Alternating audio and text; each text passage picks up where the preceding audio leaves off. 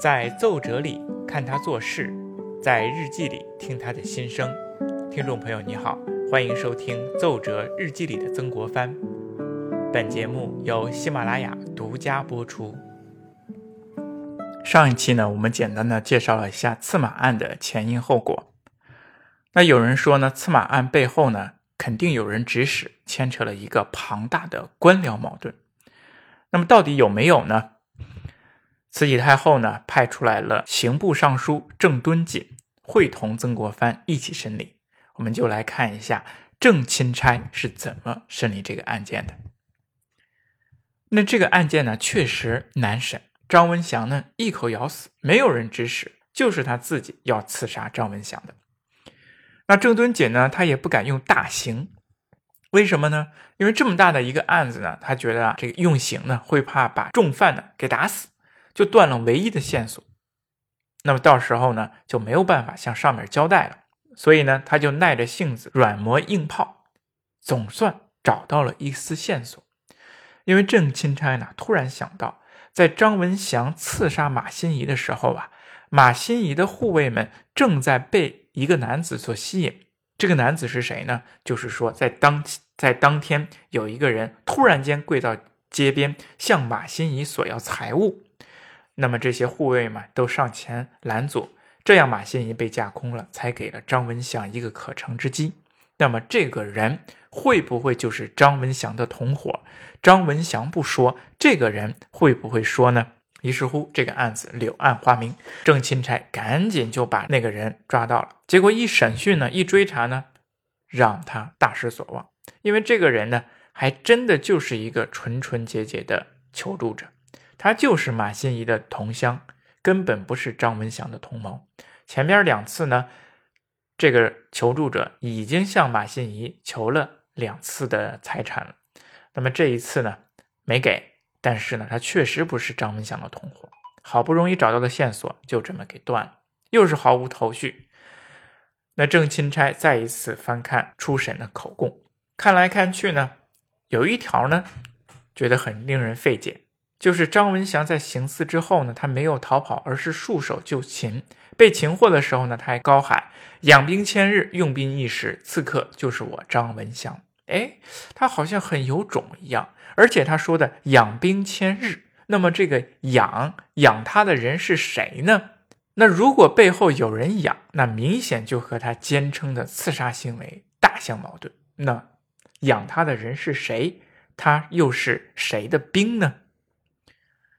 那正迟呢，赶巧有一个叫做王家弼的大臣呢，突然间就上奏说，关于马新贻的这个案子啊，他有几点看法。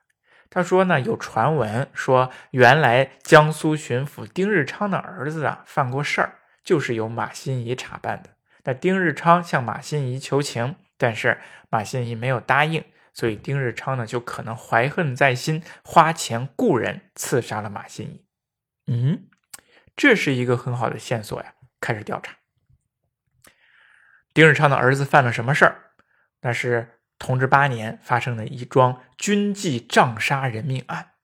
当时丁日昌的儿子呢，和几个亲朋好友呢，就一起在太湖边玩，不料呢，就和一个太湖的水兵呢发生了争执。正巧这个时候来了游击，这个游击是当时的一个官职，游击薛英榜这个人巡夜赶到。哎，看到是丁日昌的儿子呢，有意偏袒，就以拥丁滋事的罪名重打这个太湖水兵，结果一不小心把这个水兵给打死了。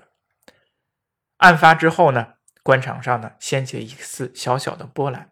按说这个丁日昌的儿子怎么这么跋扈啊？仗着自己的父亲是江苏巡抚，就这样肆意妄为，掀起了小小的舆论之波。丁日昌呢，其实也是一个好官好人，他就呢深深的自责。自责自己教子无方，还请求朝廷严办，自己也负荆请罪，说把自己呢也交布衣惩罚，不要看在自己的面子上，让自己的儿子的罪责呢逃脱。于是朝廷呢就让马新贻来审理这个案件。但是呢，这个马新贻啊，他并没有很责难丁日昌的儿子，觉得自己都是同僚为官，哎，呃，丁日昌呢也是一个不错的官员，反而呢为他的儿子呢开脱，从宽处理。给了丁日昌很大的一个面子，所以按照这个逻辑上一看呢，这个郑敦锦和曾国藩一看，这这不对呀，不符合逻辑呀。丁日昌不但不应该报仇，反而还应该感激马新贻，怎么可能派人去刺杀他呢？结果把丁日昌他的儿子和丁日昌叫过来一审一问，确实如此，不可能是他干的，逻辑又说不通。他们跟马新贻的刺杀一点关系都没有。你看，找到的线索呢，就这样断。那么还是这个问题，养兵千日，用兵一时，养他的人不是丁日昌，又会是谁呢？哎，这个时候呢，又来了一个人，专门来找郑敦锦。这个人名叫马玉珍，正是马新贻的儿子。啊，死者的儿子来，会不会有什么新的线索呢？他见到郑敦锦之后呢，说了一件非常蹊跷的旧事，说两年前呀，马新贻接任两江总督的时候呢，去紫禁城还面见了两宫太后。那面见的时候呢，神情极其慌张。因为太紧张了，这个汗流浃背。那奇怪了，两江总督呢是一个肥差，而且呢非常重要，能够出任两江总督，体现了上头对他的重视。那马新贻这个反应呢，十分的反常。为什么会这样呢？后来呢，他又回山东老家祭祖，悄悄地对自己的亲朋啊、子孙说，自己这一次出任两江总督啊，凶多吉少。如果不幸出事儿了，大家不要声张，更不要告御状，否则呀，你们会很麻烦的。那蹊跷的事情来了，为什么马新贻在两年前就预料到出任两江总督凶多吉少？他能预料到到底什么人会置他于死地呢？这个时候啊，郑敦锦听到这里啊，他不由自主的就想到了曾国藩。哎，心里一惊，打了一个冷战。马新贻被刺，会不会跟曾国藩有关系呢？或者说跟湘军有关系呢？当时确实有不少的传闻说马新贻被刺啊，是与湘军有关的。有人这样认为，说当年太平天国运动爆发的时候呢，严重的威胁到了清政府的统治，那清朝的军队啊节节败退，无奈之机。就开始重用曾国藩，还有他统领的湘军。那后来太平军的首都天津啊，被湘军攻破了。曾国藩成为大功臣，被封为了一等义勇侯，而且做了两江总督。湘军的头领啊，几乎占了长江流域绝大多数重要的官职。那太平天国啊，大家都知道。那么他们当时在首都啊，定下了圣库制度。什么是圣库制度呢？抢掠的一切财富都要上交圣库，再统一分配。因此，圣库呢就积攒了一大笔财富。天津被湘军攻克之后，那慈禧呢就下旨让湘军把这些缴获圣库的财富啊上交清廷。但是曾国藩却回复，他与弟弟曾国荃仔细搜查了三天，根本没有找到什么所谓的圣库，没有这回事儿。你让我交什么样的财富呢？后来民间呢，却有了这样一个传闻，他说其实是曾国荃呢，把这些圣库的东西呢，都偷偷运走了。因为曾国荃有很多的窖藏黄金，用了几十条船把这些黄金运送回了湖南老家，并且利用了这笔钱呢，建立起来了奢华的庄院，过上了挥金如土的生活。可是呢，这是传闻。你上面的朝廷呢拿不出证据，也没办法怎么样。后来慈禧呢就将曾国藩从两江总督呢调任成了直隶总总督，并亲手把自己的亲信马新贻培养起来，推到了两江总督的任上。他的用意呢非常的明显，就是要把曾国藩驱逐出他所管辖的势力范围，让马新贻去深入湘军的地盘儿。那有人就推测，马新贻之所以来到这里，就是受了慈禧的亲命，制衡湘军的势力，同时也暗地里调查这个圣库的财产呢，到底去哪里了。那么慈禧知道马新贻被刺了之后，说这事儿岂不奇了？一口咬定背后有人主使。那这意图呢，非常的明显，他就是要郑敦锦查出背后的主使是谁，是不是就是湘军。同时呢，曾国藩的一些表现呢，也非常的蹊跷，也让人呢不禁的遐想。比如他接到审理刺马案之后呢，他没有立即接受，而是拒绝，然后拖延，迟迟不肯上路。上路了之后呢，走的也非常的缓慢，在路上走了两个月。到了南京之后，审理案件呢也非常不积极。确实如此，我们去看他的日记当中嘛，他很少记载这个这这个案件啊。回去之后，无非就是做日常的工作，看书、读书，要不然就是抱怨自己有病。虽然有种种的疑点，但是这些也只是人们的猜测，也拿不出直接的证据，就说明刺马案跟湘军有关，更说不出来张文祥就是他们指派的。从刺杀那日呢到现在呢，已经过去了半年了，审理回来，审理回去都没有什么新的突破。到底张文祥背后有没有后台呢？也没有人知道。半年过后，就不得不进行最后一次审理。审理的过程后呢，曾国藩和郑敦锦商量，哎，没有什么新的突破，那就还按照原判来吧。就还是说张文祥刺杀马新贻的原因是挟私报复，哎，他原来做海盗。被马新贻镇压，同伙被杀，怀恨于心。后来呢，又做了一些小典当的生意，但是这些生意是非法的，被马新贻出告示禁止，断了财路。没有办法，出于上面的两种原因，于是他挟私报复，买来把尖刀，当众把马新贻给刺杀了。性质定了，那么张文祥受到了什么样的处罚呢？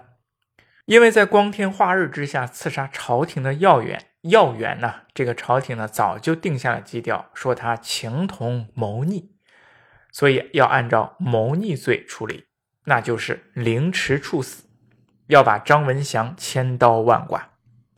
但是这样呢，朝廷仍不解气，他觉得马新贻是一个好官，所以说还在马新贻的灵柩前摘心祭奠。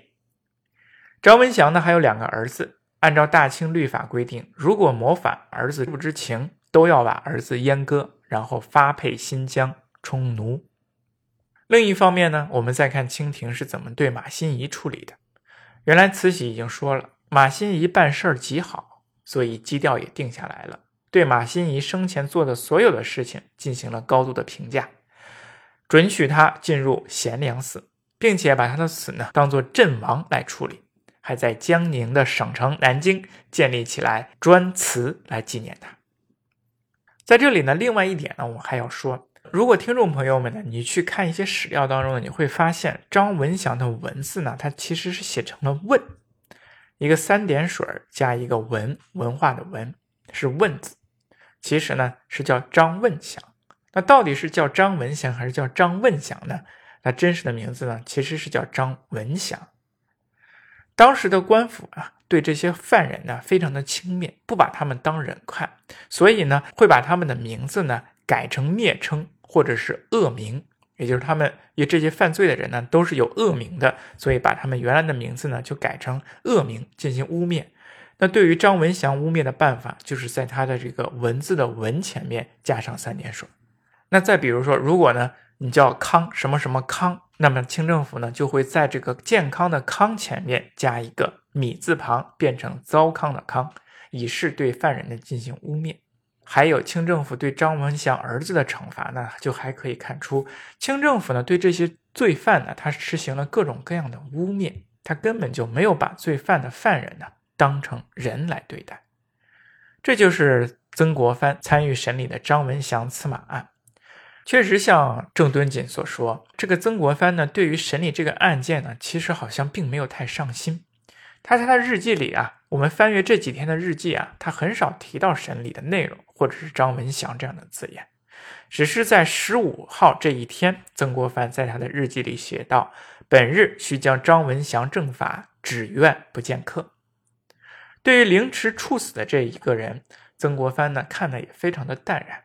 他这一生呢，确实杀了不少人，人称曾剃头，杀了这么多人，他愧疚吗？在他的日记里呀，我们没有找到他愧疚的字眼，因为也许是真的，在他的眼中，那些违法乱纪的人，那些所谓大逆不道的人呢，根本就算不上人，所以。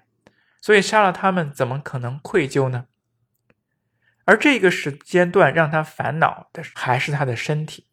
这一天的日记后面他还写道：“眼蒙熟甚，又周身不适，坐立不宁，小便极多，自胃客至骇客，搜尿十余次。”就是眼睛模糊的太严重，根本就看不清楚。全身呢又非常的不舒服，坐立不安，一个劲儿的上厕所。那这一会儿呢就尿了十几次，哎，身体真的是不好。好了，这一期的节目我们就到这里，欢迎您的收听，我们下次再见。